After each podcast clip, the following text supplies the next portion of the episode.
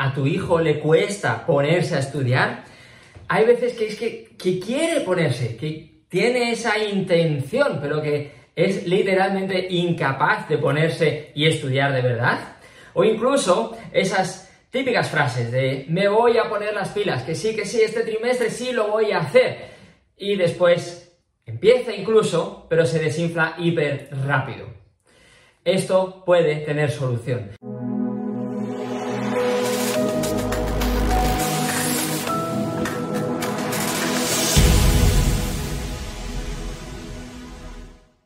Soy Iñaki Hernán, coach de adolescentes y técnicas de estudio, y hoy quiero ayudarte a ti y a tu hijo o a tu hija precisamente a esto, a que sepa cómo ponerse a estudiar, cómo vencer esas barreras que le están impidiendo siquiera intentarlo, siquiera sentarse y realmente ponerse a hacer lo que se supone que toca.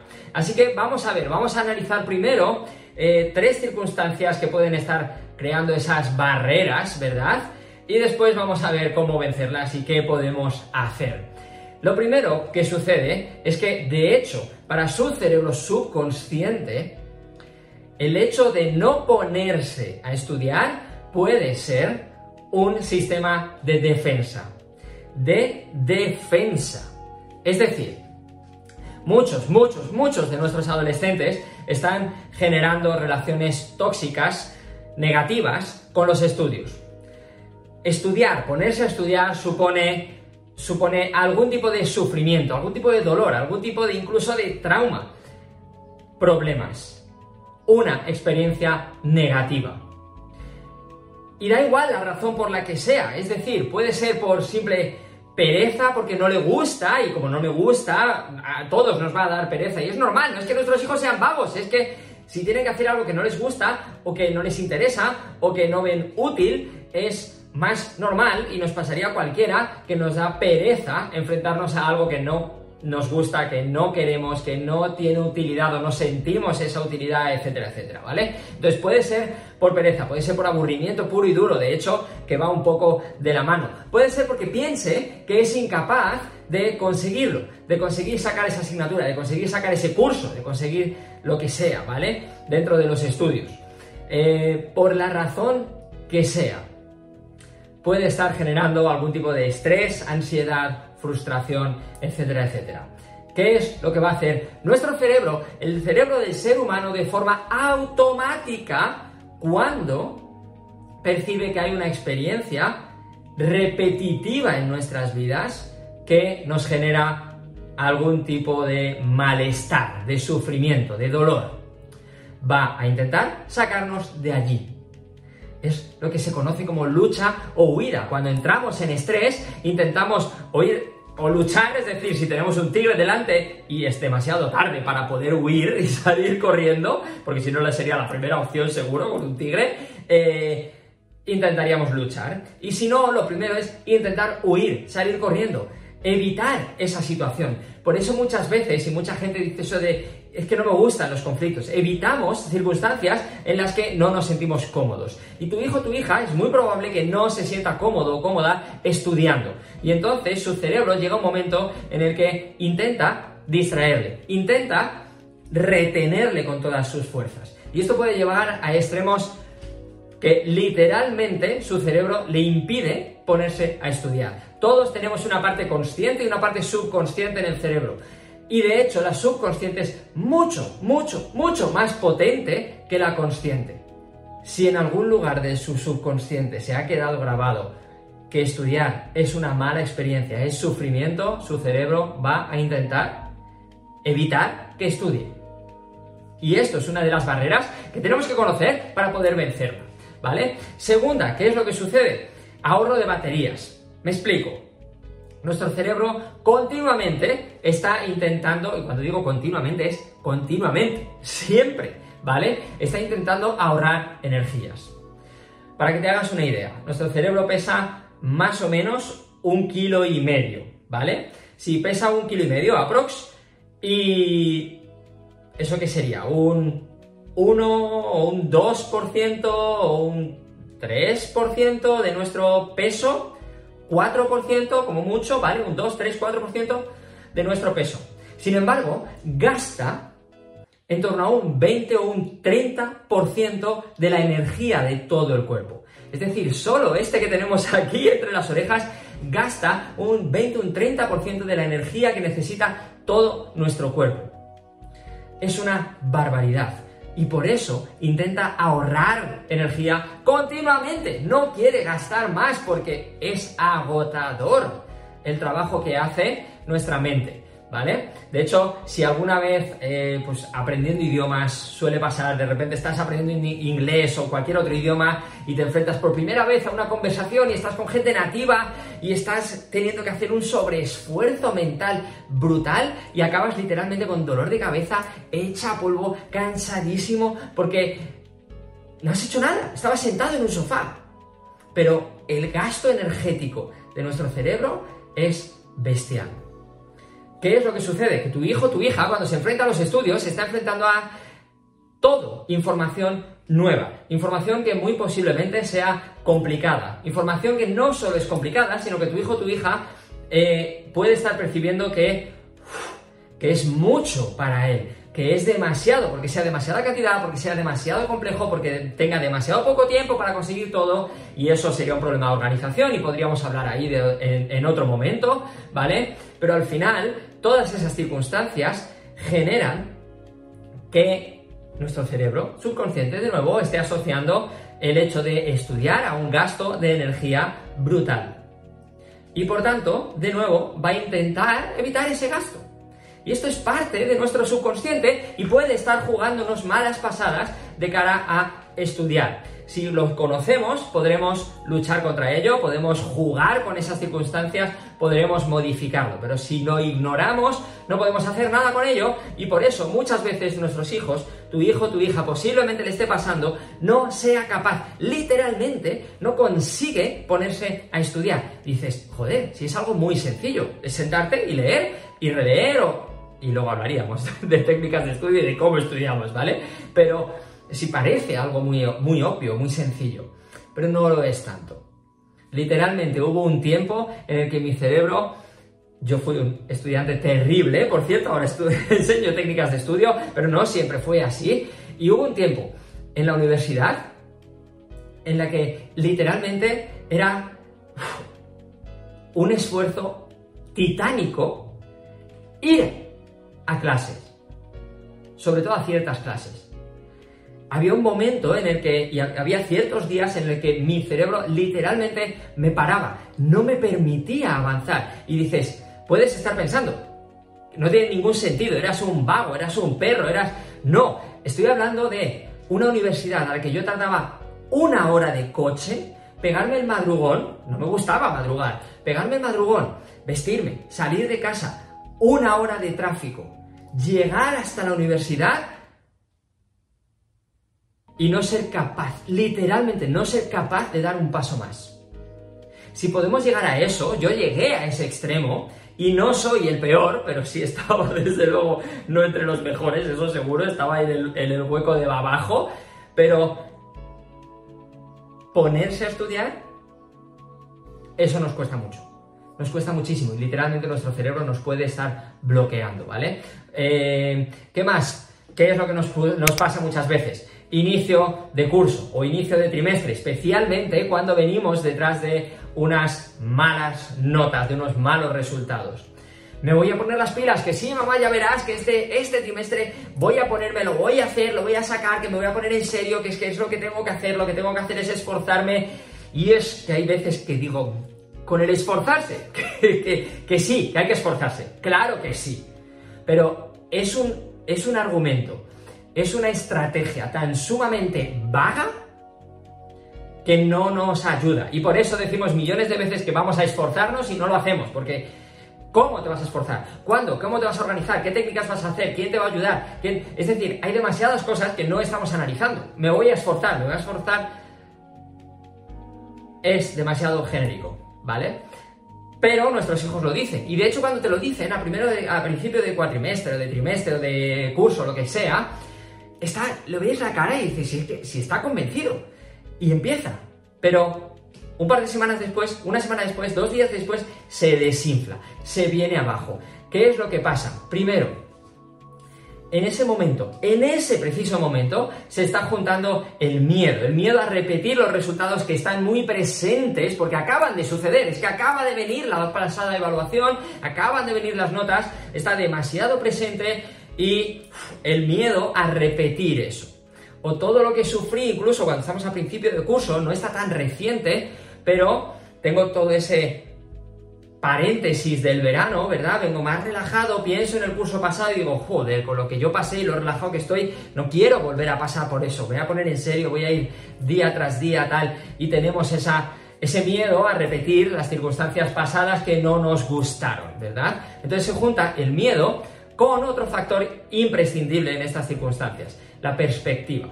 Es decir, cuando estamos a inicio de curso o a inicio de trimestre, tendemos a conseguir hacer una mirada o tener una visión a tres meses o incluso a los nueve meses del curso.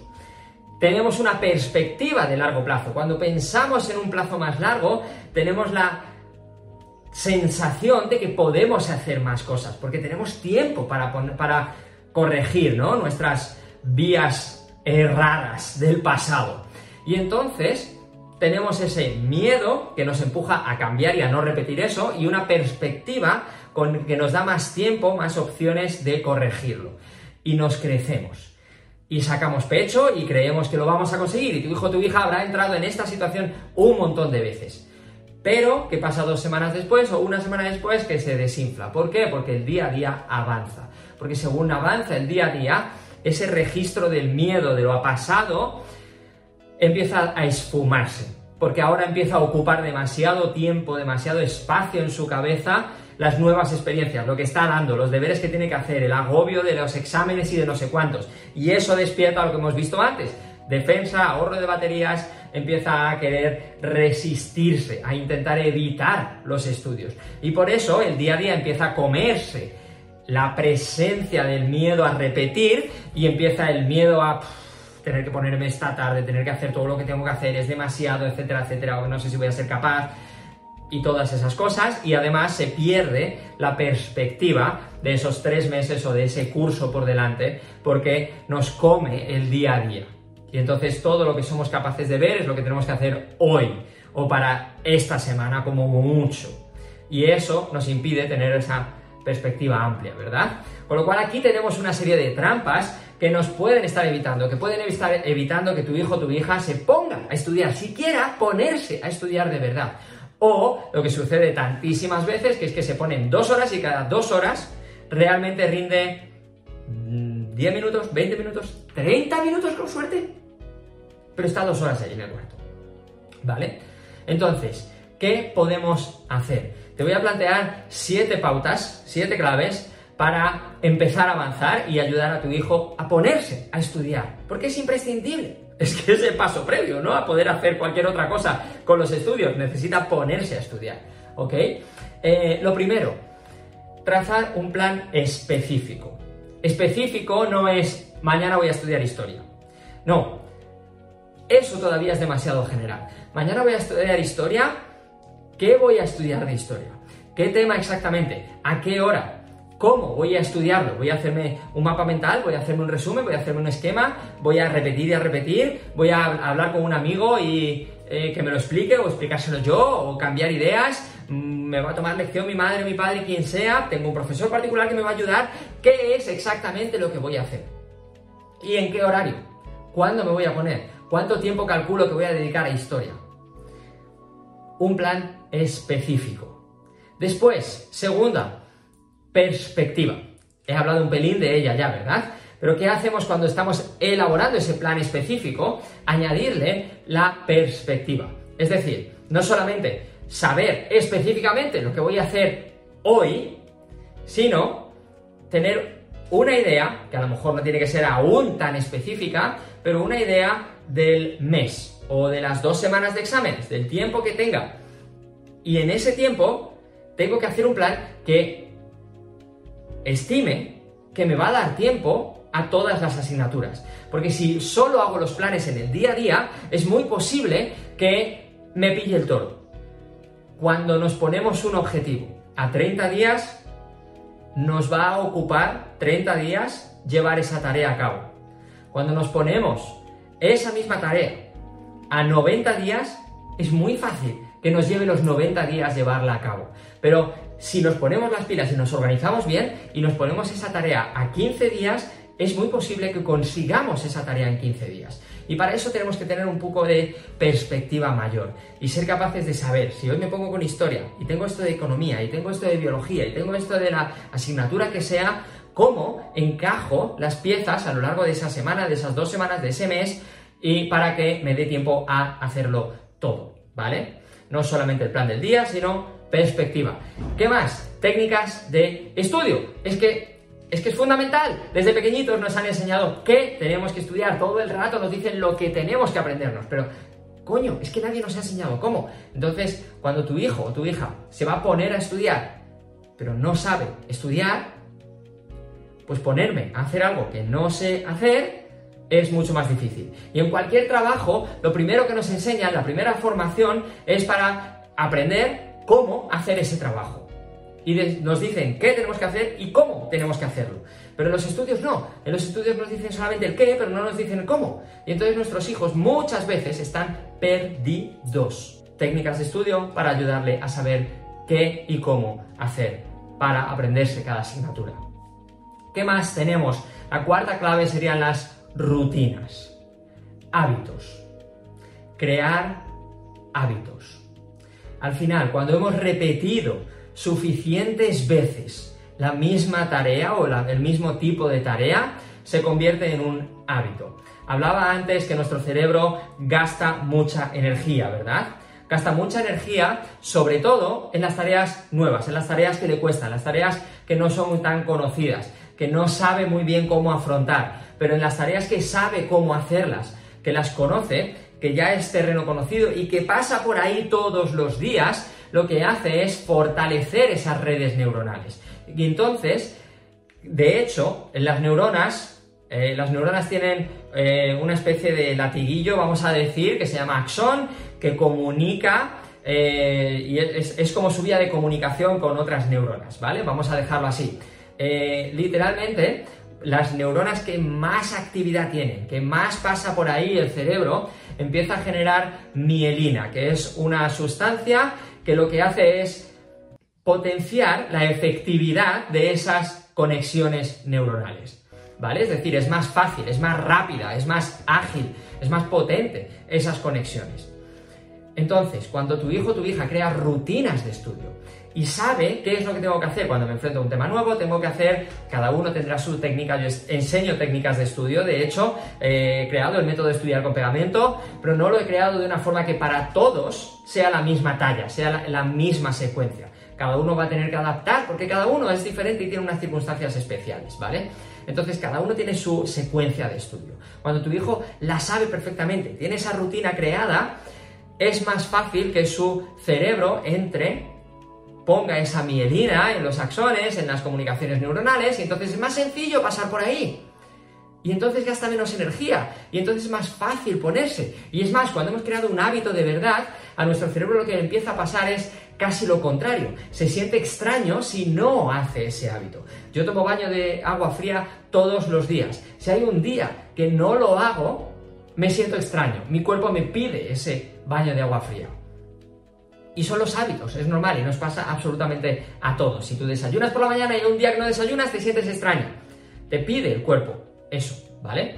Eh, ¿Qué más tenemos? El por qué estudian, el motivo, la razón.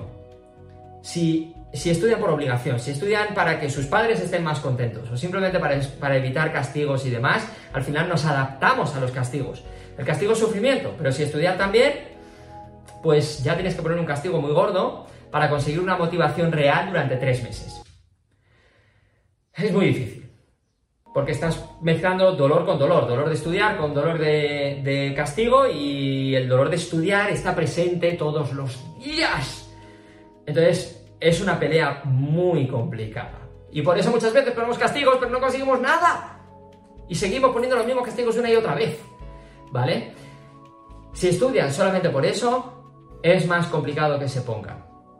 Si estudian por un motivo real, y pongo un ejemplo, eh, si un adolescente tiene clarísimo que quiere hacer medicina y en medicina además piden una nota de corte brutal y podríamos poner lo mismo con cualquier otra, ¿vale? Medicina muchas veces decimos, ah, es que eso es para la élite, para los que están más arriba, pero es que piden notas de corte en muchas carreras y muchos chavales que no van bien en el instituto quieren hacer una carrera o incluso sucede algunas veces con módulos. Entonces tiene muy claro que quiere hacer un módulo y su módulo es superior y para eso necesita sacarse el bachillerato y sabe exactamente cuál es el camino. Eso es más fácil que le motive a ponerse. Mucho más fácil que si estudio por obligación. Mucho más fácil que si estudio y no sé ni qué quiero hacer después, cuál es el siguiente paso. Porque entonces no sé para qué estoy estudiando. No sé si me va a servir nada de lo que estoy estudiando. Pero si voy a estudiar eh, medicina, pues a lo mejor enterarme en el instituto ya de química o de biología me puede venir bastante bien. Entonces, cuando tenemos un objetivo claro, es mucho más fácil ponerme porque sé para qué estoy dando estos pasos. ¿Vale? ¿Qué más? 6. La sexta clave. Una cosa es tener el objetivo.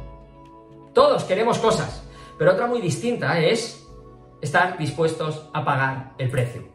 Todos tenemos objetivos, todos tenemos deseos, todos tenemos sueños, todos tenemos eh, cosas que queremos conseguir, pero no todos están dispuestos a pagar el precio. Y para eso hay dos vías.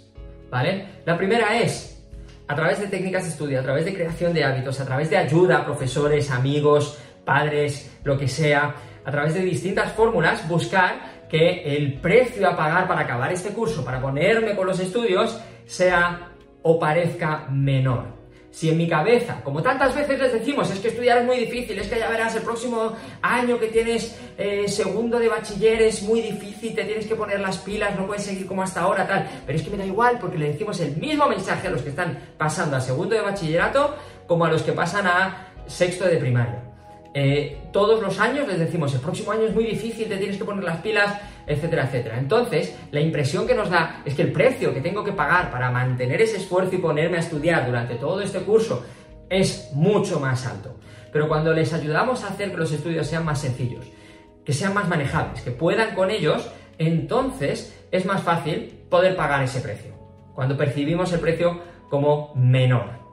Y hay técnicas que podemos hacer para estudiar más fácilmente, para organizarnos mejor, para recibir ayuda, etcétera, etcétera, que nos pueden hacer que ese precio para que tu hijo o tu hija se ponga a estudiar le parezca menos grave. ¿Vale? La otra vía es estar yo más preparado. Es decir, algo me parece caro, si habláramos de dinero, por ejemplo, ¿no? Para esa similitud con pagar el precio, algo me parece caro, sobre todo cuando no tengo la pasta cuando estoy pelado, cuando no tengo dinero en el banco. Pero pagar un curso de 500 euros, eh, si cobro mil pavos al mes, pues digo, joder, si es que no puedo con eso, ¿cómo lo voy a pagar? Si es la mitad del salario. Pero si estoy ganando 5.000 al mes, pues a lo mejor 500 euros, digo, joder, pues sí, venga, vamos a hacer el curso. ¿Vale? Cuando gano más, cuando tengo más capacidad, tengo más facilidad para pagar el precio, ¿verdad? Y eso, cuando lo traducimos a ponernos a estudiar, se refiere a disciplina, a identidad, en quién me estoy convirtiendo.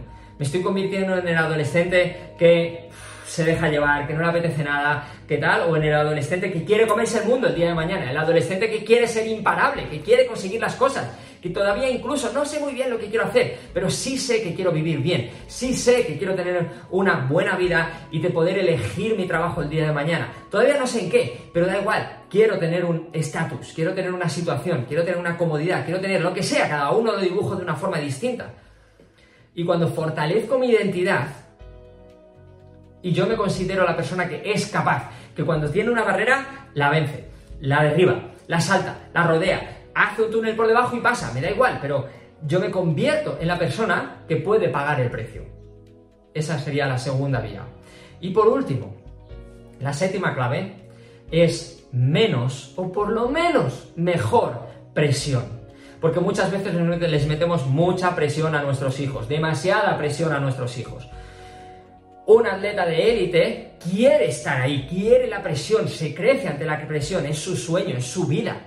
Pero un adolescente en el instituto no está en ese plan. Y muchas veces, cuanta más presión, más desmotivación.